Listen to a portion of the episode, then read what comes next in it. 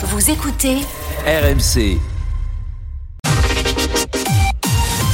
RMC, Apolline Matin. Le journal d'Élise Dangean. Bonjour Élise. Bonjour Apolline, bonjour à tous. Action coup de poing des agriculteurs de la coordination rurale rassemblés sur les Champs-Élysées à Paris ce matin. Pas d'intervention des forces de l'ordre pour le moment. Fini les super promos sur les produits non alimentaires.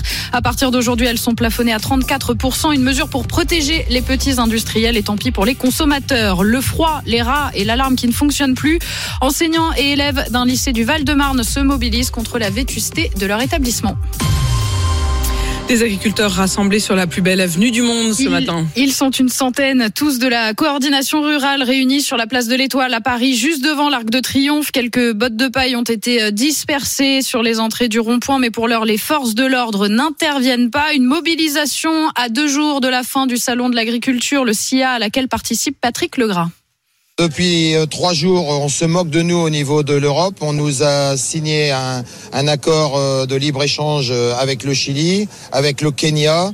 On nous a fait une loi de restauration de la nature qui va encore handicaper notre souveraineté alimentaire, aussi bien au niveau européen qu'au niveau français. Donc on veut, on veut montrer que cela suffit et c'est aussi un, un à, à, nos dirigeants qui, qui ont investi euh, le CIA samedi en force et pour montrer qu'on sait aussi investir euh, Paris et l'Arc de Triomphe et autre action à l'est de Paris sur l'autoroute A4 à hauteur de Charenton. Et toutes les informations sur la circulation, on vous les donne au fur et à mesure bien sûr, mais je vous attends surtout au 32-16 pour nous dire si, si vous comprenez ou non ce baroud d'honneur en quelque sorte à deux jours de la fin du salon de l'agriculture, ce regain de colère. Est-ce qu'ils ont raison de remettre la pression, ces agriculteurs de la coordination rurale? Et puis si vous êtes tiens euh, près de la place de l'Arc de Triomphe ou si vous étiez ce matin sur l'A4 bloqué, n'hésitez pas aussi à témoigner. 6h33 sur RMC, vous aviez peut-être l'habitude d'acheter vos produits d'hygiène à moins 60, moins 70, voire moins 80%. Eh bien, c'est terminé. Désormais, ce sera maximum 30, moins 34% de promotion et ça concerne tous les produits non alimentaires. La loi d'escrozaille entre en vigueur aujourd'hui. Alors, ça peut paraître contre-intuitif en période d'inflation, même si elle ralentit. Mais l'objectif, Vincent Chevalier, c'est de protéger les petits patrons de l'industrie agroalimentaire.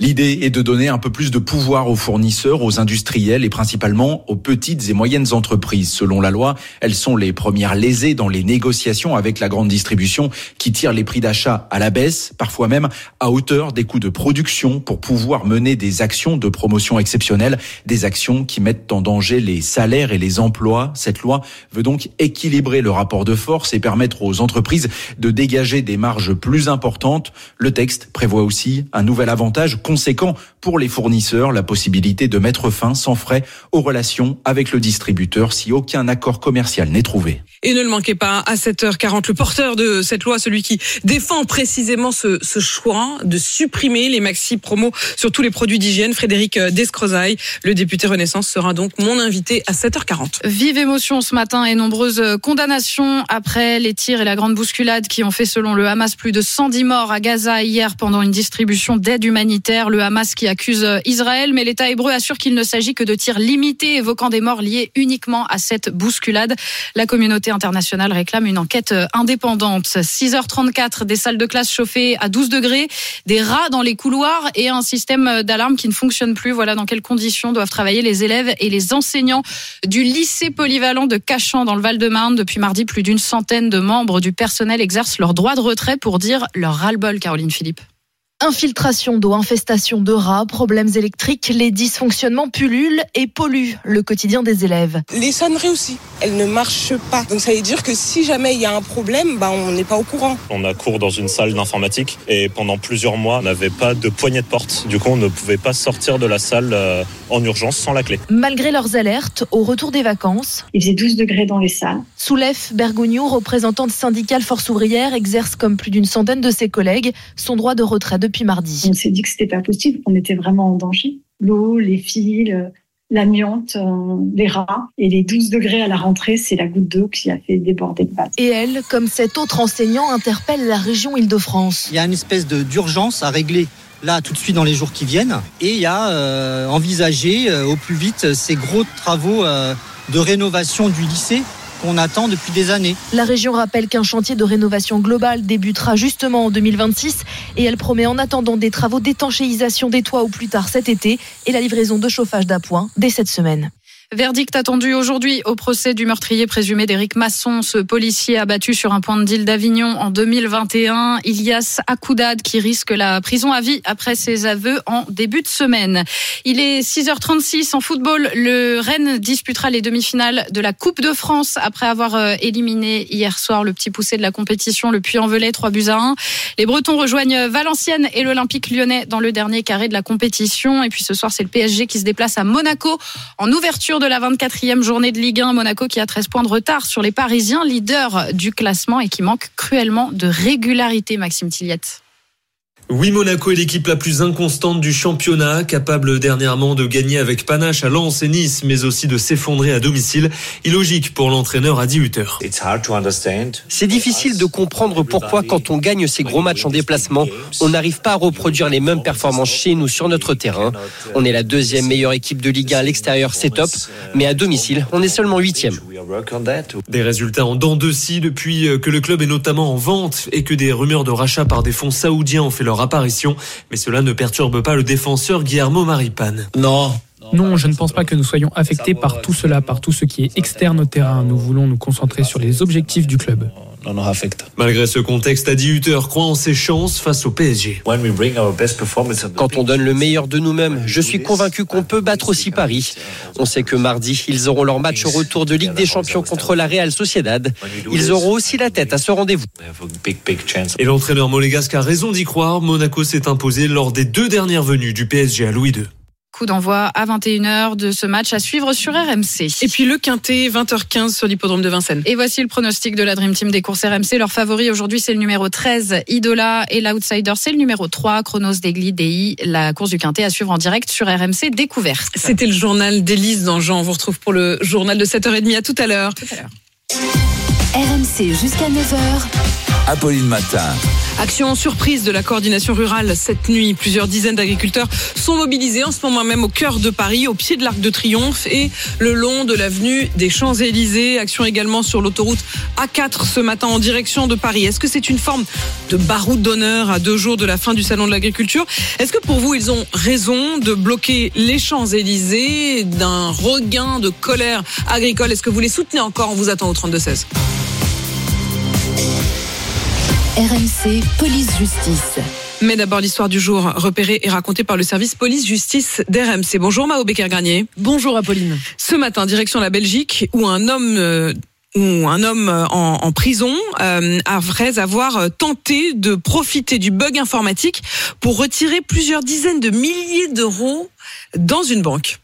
Et oui, tel est prix qu'il croyait prendre. C'est la semaine dernière que ce Belge âgé de 24 ans se rend devant un distributeur automatique de billets. Il retire alors 1000 euros pour aider un ami à financer une fête de mariage. Puis il décide finalement d'être encore plus généreux et de faire un deuxième retrait, 3000 euros cette fois-ci. Mais à ce moment-là, il découvre un énorme bug informatique. Jackpot, aucun des deux retraits n'apparaît. Son compte en banque n'est pas débité. Alors, au lieu d'informer la banque de cette erreur, l'homme décide plutôt d'en profiter. Il se met à retirer frénétiquement de l'argent 46 fois d'affilée au total, des retraits qu'il effectue avec sa carte, mais aussi avec celle de sa petite amie. Résultat, en seulement quelques heures, il atteint finalement 90 000 euros. Une somme qui n'est pas passée inaperçue bien longtemps. La banque a porté plainte dans la foulée. Lundi dernier, l'homme de 24 ans a finalement comparu devant le tribunal belge pour retrait frauduleux. Pour tenter de prouver sa bonne foi, il a alors expliqué avoir donné 30 000 euros à un ami, tout en admettant avoir gardé le reste bien au chaud pour ses dépenses personnelles. Des arguments qui n'ont pas vraiment convaincu.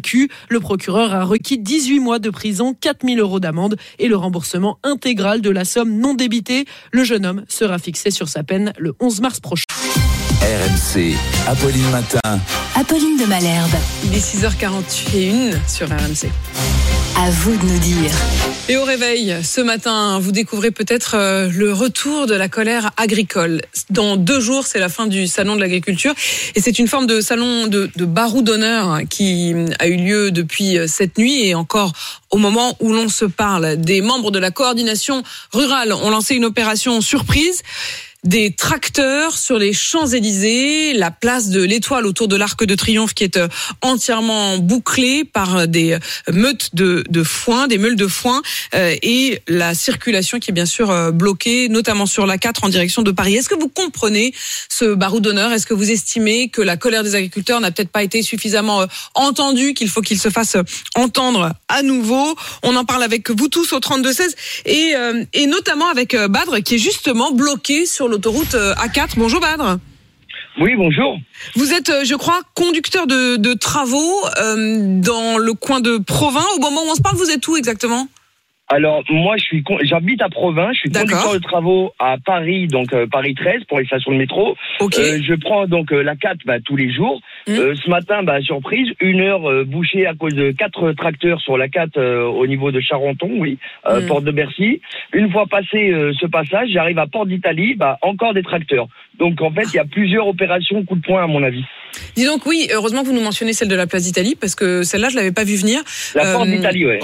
Tout ça est évidemment euh, clandestin au sens où ça n'avait pas été euh, ni Euh, oui. prévu, euh, ni prévu aussi auprès de la préfecture. Au moment où on se parle, les forces de l'ordre ne sont pas intervenues. Une partie du blocage sur la 4 a été levée, donc visiblement devant vous, hein, euh, Badre. Ça, mais, oui, mais exactement, ouais. sans avoir eu besoin de l'intervention de la police, ils ont euh, Si, de si, même. si, Ah, D'accord. Si, si, c'est la police qui est venue et qui les a Alors délogés. racontez-nous, racontez-nous, Comme- Badre. Vous y étiez. Moi, je n'en ai que les échos. euh, J'étais Alors déjà oui, dans non, donc, donc bah, gros blocage, on pensait que c'était un accident comme d'habitude, enfin euh, comme il y en a souvent. Ouais. Euh, et au final, bah non, euh, en roulant un peu, bah, on a vu euh, trois, quatre, quatre, la Tracteurs. police est passée, on a vu trois, quatre tracteurs en fait euh, sur le bas côté, et euh, donc bah ça s'est débouché. Arrivé à Port d'Italie, bah la même chose, trois tracteurs, la police qui les a encore délogés. Donc à mon avis, il doit y avoir plusieurs points comme ça. Euh, bah, comme vous en parliez, je vous écoute tous les matins, comme vous en parliez de par rapport aux Champs Élysées Mm. également, bah euh, Mm.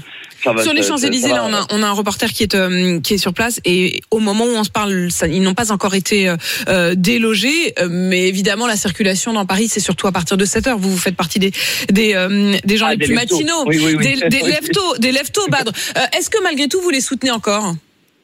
Ah mais moi je, je soutiens toute cause qui fera avancer euh, les choses Euh, au Mm. niveau de l'inflation. Ils ont raison en fait. Il y a, il y a pas que il y a Mm. pas que eux. Il y a, il y a plusieurs euh, domaines dans lesquels les gens devraient bah, manifester. Bah, Mm. euh, je, oui, je soutiens les agriculteurs, bien sûr. Moi, je suis euh, petit-fils, arrière-petit-fils d'agriculteurs. Ouais. Donc euh, oui, bah oui, forcément, je les soutiens, oui. Non, c'est très fort ce que vous dites parce qu'effectivement, il y a une identification euh, aux agriculteurs, même si aujourd'hui il y en a beaucoup moins qu'avant. Tout le monde à un moment ou à un autre se sent lié et, et, et on entend cette phrase que vous dites, Badre, c'est-à-dire je suis je suis fils, petit-fils euh, euh, d'agriculteur. Alors maintenant, c'est devenu même un un argument politique pour aller chercher euh, des, des, des personnes sur les listes électorales. Badre, euh, en tant que Oui. fils et petit-fils, vous, vous êtes pas, vous êtes pas. Qu'est-ce que vous faites en juin là? Vous seriez pas dispo Euh, là pour une pour une liste euh, Pour être député. pour être Ah, non, député non. européen Non, non, non, non, non, non, parce non, qu'ils j'ai cherchent des enfants j'ai d'agriculteurs. non, non, j'ai déjà assez de problèmes avec mon travail. Je vais pas m'en rajouter. non, je fais évidemment référence au fait qu'ils ont eu beaucoup, beaucoup de mal à trouver du côté des macronistes euh, une tête de liste pour les européennes et ils ont fini par officialiser hier une tête de liste avec comme argument, en tout cas mis en avant, le fait qu'elle était fille et petite fille euh, d'a- d'agriculteurs. Qui s'appelle? Je suis incapable de Ah, vous dire. Et c'est horrible va- depuis. mais on va voir. En plus, Charles, vous me connaissez bien parce que vous vous oui, dites si elle dit pas son nom, c'est que. Non, non, mais j'aime bien parce qu'il faut le donner, c'est l'info et on sait qu'elle a un Valérie petit chose. Elle a un petit problème de notoriété. Nicolas Non. Manu Comment elle s'appelle la tête Bad, de vous savez pas non plus.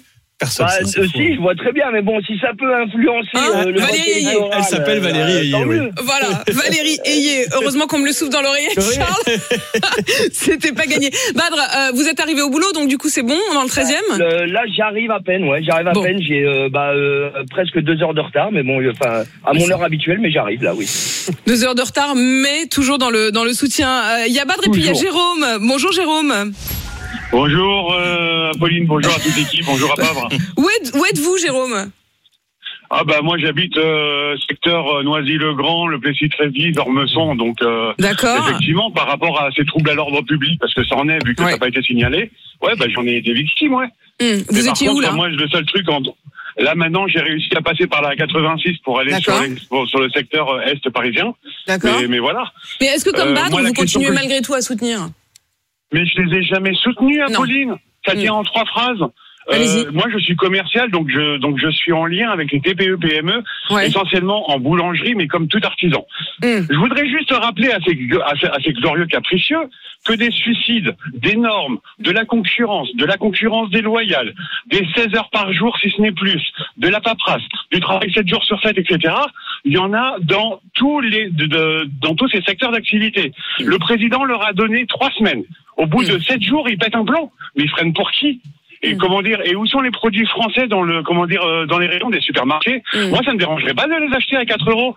Par contre, tous les consommateurs qui se disent être soutien des agriculteurs, c'est les premiers à acheter des fruits et des légumes. On en parlait hier. On en parlait hier. On en Ouais, parlait non, hier. Non, mais justement, Mm. il faut le redire. Il faut le redire parce que tous les soutiens, je soutiens la sans, sans eux, on n'est rien. C'est les premiers à acheter des produits chiliens, portugais, et j'en passe pour partir au ski. Ils, se- foutent de la gueule de qui, là Mm, Donc non, franchement, c'est pas les seuls. Il y a plein d'autres secteurs Mais, qui mais Jérôme, vous pourriez dire comme exact. eux. Il y a vous des pourriez- partout et personne ne les écoute. Mais vous pourriez dire exactement l'inverse, euh, Jérôme. C'est-à-dire précisément parce qu'ils expriment euh, ce que vous vivez, puisque vous dites justement, en fait, euh, tout ce qu'ils ont, quoi tout ce qu'ils ont mis, tout ce qu'ils ont mis sur la table publique, c'est-à-dire euh, tout ce qu'ils ont mis dans le débat depuis euh, trois semaines, la question des normes, la question des, des normes contradictoires parfois euh, entre elles, euh, et, et, et tout cela. Vous dites que vous le vivez vous, que tous les artisans avec qui vous travaillez euh, le vivent, que les TPE PME le vivent. Au fond, vous auriez pu vous dire bon, euh, ils expriment ce que nous-mêmes nous vivons. Alors je suis d'accord avec vous, Apolline. Ils ont leur coronet, c'est le poids de leur tracteur. En quoi ils sont solidaires avec C'est vrai les que dit autres en espagnol, tout de suite, ça passe beaucoup mieux. Pardon, pardon, Jérôme, je disais que dit en espagnol, c'est vrai que ça passe mieux. Ça passe mieux. Oui, voilà, voilà, mais vous m'avez compris, mais en J'ai- gros, J'ai compris. désolé. Je, mais, je euh, parle couramment l'espagnol. Euh, non, Jérôme, Jérôme, bien. Jérôme, Jérôme, au fond, Jérôme, au fond, ce que, ce que, ce que, ce que vous dites, c'est, voilà, on serre tous les dents, quoi. On serre tous les dents, on se donne tous Mais du on mal. Euh, serre tous les dents et c'est les mêmes qui mais vous gueulent. aimeriez, mais vous aimeriez malgré tout que ça avance, c'est-à-dire vous aimeriez aussi quand même que pour Si vous, c'est pour le global, oui. Si c'est Ouais. non, non, non, non. Mais Si le pour trop perso, le font sinon trop perso. D'accord. Bien sûr que oui. C'est comme des cheminots ou des syndicalistes de corporations. C'est Ça va pas leur faire plaisir. C'est rien Mm. d'autre. Suis Manu, désolé. Manu. Non, mais c'est vrai qu'il y a, il y d'autres secteurs d'ailleurs qui ont commencé à revendiquer dans les TPE en disant mais attendez nous aussi euh, on a des problèmes. La décision qui a été prise par exemple pour alléger la facture d'électricité des, des, des boulangers, euh, etc. On, on voit que le, le, le gouvernement sent bien que euh, ça déborde aussi à d'autres secteurs. Et c'est ce qu'on a dit, c'est une erreur de traiter depuis le début cette crise comme une crise euh, spécifiquement agricole. C'est une crise de TPE, de PME. Mais ce que dit Jérôme, c'est que c'est aussi tout leur à fait faute. juste. Mais c'est aussi leur faute parce qu'ils en ont fait vraiment une colère très spécifiquement euh, agricole. Jérôme, vous avez réussi à quand même euh, vous arriver là au boulot? Ouais, ouais, ouais, je, là, je, je réussis tant bien que mal. Euh, Je devais être avec un collègue là, euh, oh, depuis 40 minutes, hein, mais bon, c'est normal, hein, c'est les agriculteurs, hein, vous savez, hein, euh, c'est des a- victimes, hein, les pauvres, hein, il y a que eux qui souffrent. hein. Ouais, ouais. On a bien compris l'ironie. Merci Jérôme, en tout cas vous aussi d'être d'être euh, passé et d'avoir mis euh, aussi jeté une, un pavé euh, dans la mare de cette colère des agriculteurs. Merci à tous les deux, Badre et Jérôme. On poursuit bien sûr tous ensemble.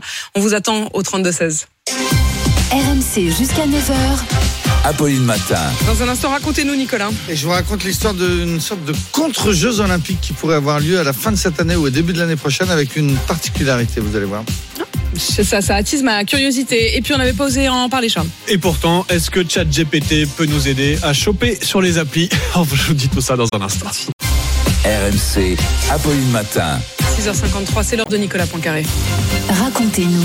Racontez-nous, Nicolas. Tous les matins, vous nous racontez à votre façon une histoire dans l'actualité. Ce matin, c'est l'histoire des Jeux Olympiques avec euh, dopage autorisé. Oui, alors bien sûr, on ne parle pas des, des Jeux de l'été prochain, des Jeux de Paris, mais d'un projet fou qui pourrait avoir, euh, qui pourrait voir le jour en décembre prochain ou bien au tout début No de limites. l'année prochaine. Oui, on appelle ça des Jeux améliorés parce qu'ils sont ouverts aux athlètes dits améliorés, c'est-à-dire effectivement dopés. Vive le PO, les stéroïdes, les anabolisants et autres bêta-bloquants. Tous ces produits seront autorisés. Il n'y aura D'ailleurs, aucun contrôle antidopage. Il est prévu des épreuves dans cinq sports individuels, dont l'athlétisme, la natation ou l'haltérophilie. Ça ressemble comme ça à une blague, mais ce n'en est pas une. C'est un homme d'affaires australien qui a lancé le projet. Il a reçu le soutien de plusieurs très riches investisseurs, dont le fondateur de, de PayPal. Quelques 900 athlètes auraient déjà manifesté leur intérêt, dont un très grand champion, le nageur australien James Magnusson, champion du monde du 100 mètres nage libre, vice-champion olympique, retraité depuis 5 ans. Il a annoncé qu'il allait reprendre l'entraînement et il affirme qu'avec une bonne pharmacie et, et de bons médecins, eh bien, il se sent capable, dans les 6 mois qui viennent, de battre le record du monde du 50 mètres. Euh, quel est l'intérêt? Alors l'intérêt, c'est l'argent. Les athlètes seront rémunérés et bien rémunérés et ils toucheront un million de dollars s'ils battent un record du monde, puisqu'effectivement c'est le but. L'organisateur estime que les Jeux Olympiques sont une hypocrisie, que le CIO est richissime alors que les athlètes ne gagnent presque rien. Contrairement à Pierre de Coubertin, il pense donc que l'important ce n'est pas de participer, l'important c'est le pognon. et au-delà, les, les promoteurs des Jeux améliorés défendent une philosophie scientiste. Ils pensent que l'avenir, c'est de laisser la science faire progresser les performances. Tout cela provoque bien sûr la, la fureur du monde olympique, le vrai. Sébastien Coe, qui est le président de la Fédération internationale d'athlétisme et qui était aussi l'organisateur des, des Jeux de Londres, a dénoncé hier ce qu'il appelle une Mais c'est enfin c'est intellectuellement intéressant. C'est-à-dire c'est à la fois terrible, hyper angoissant. On a presque l'impression d'un truc qui est proche de l'eugénisme. Enfin, c'est de la. que derrière, il y a l'idée de voir Ouais, aussi de comment les performances vont être améliorées. C'est ça, Ils vont tous scientifiquement. être très contrôlés. Euh, c'est effectivement. Enfin, contr- contrôler, Ah non, non, contrôle, contrôler, si, mais ils je vont être observer. pour voir l'effet que ça a sur eux, pas sur les résultats. Le risque, c'est d'avoir Hulk, Ah bah non, c'est moi, je suis d'avoir sûr des qu'on va être déçus. Je suis sûr que même si des coureurs, on leur met un max de dopage, ils courront pas plus vite que Usain Bolt. euh. Oh, si. Ah non, le vrai spectacle, ce sera au jeu de Vous Paris. êtes, vous euh, vous êtes plein d'espoir dans, Oui. dans la. L'homme est toujours plus grand, en fait, c'est ça. Bah, Allez, on Charles, justement. Charles, on n'avait pas osé vous en parler. On n'a pas osé vous en parler. De plus en plus de célibataires feraient appel à l'intelligence artificielle pour draguer. Oui. C'est une autre forme Un jeu amélioré. si aussi, on parle beaucoup hein, de l'implication. de la drague. Voilà, de chat GPT. Alors, on en parle dans tous les aspects de la vie, professionnelle, artistique, même de la démocratie. Mais l'IA s'invite aussi désormais sur les applis de rencontres. Grande étude menée par l'Université américaine de l'Indiana auprès de 5000 célibataires utilisateurs de ces applis. Eh bien, 14% avouent avoir déjà eu recours à l'intelligence artificielle. Dans la majorité des cas, c'était pour les aider à bien rédiger leur bio, leur profil, pour mieux les mettre en valeur. Mais un tiers avoue tout de même s'en servir aussi pour dialoguer, pour lancer les premiers échanges en ligne, hein, plutôt que lancer un banal salut ça va. Et ben on demande à ChatGPT de rédiger une accroche un peu plus sexy. Mais attention, si de plus en plus de célibataires utilisent l'IA pour draguer, ils ne veulent surtout pas à l'inverse se faire draguer en face par une IA. En fait, on l'utilise, mais on n'aime pas que les autres le fassent. C'est le risque hein, à terme, si tout le monde s'y met, bah, à la fin, on va se retrouver avec des robots qui se parlent entre eux sur les applis de rencontre. En attendant, certains petits malins misent tout dessus, comme ce jeune russe dont l'histoire a fait le buzz le mois dernier. Il avait programmé un bot, une intelligence artificielle, qui a dialogué à sa place avec plus de 5000 femmes sur Tinder et qui lui a permis bah, de faire le tri, quoi, sans toucher à son clavier. Il raconte avoir finalement eu un coup de cœur pour une certaine Karina qu'il vient d'épouser. Mais non, ah, ça s'est terminé en mariage? Oui.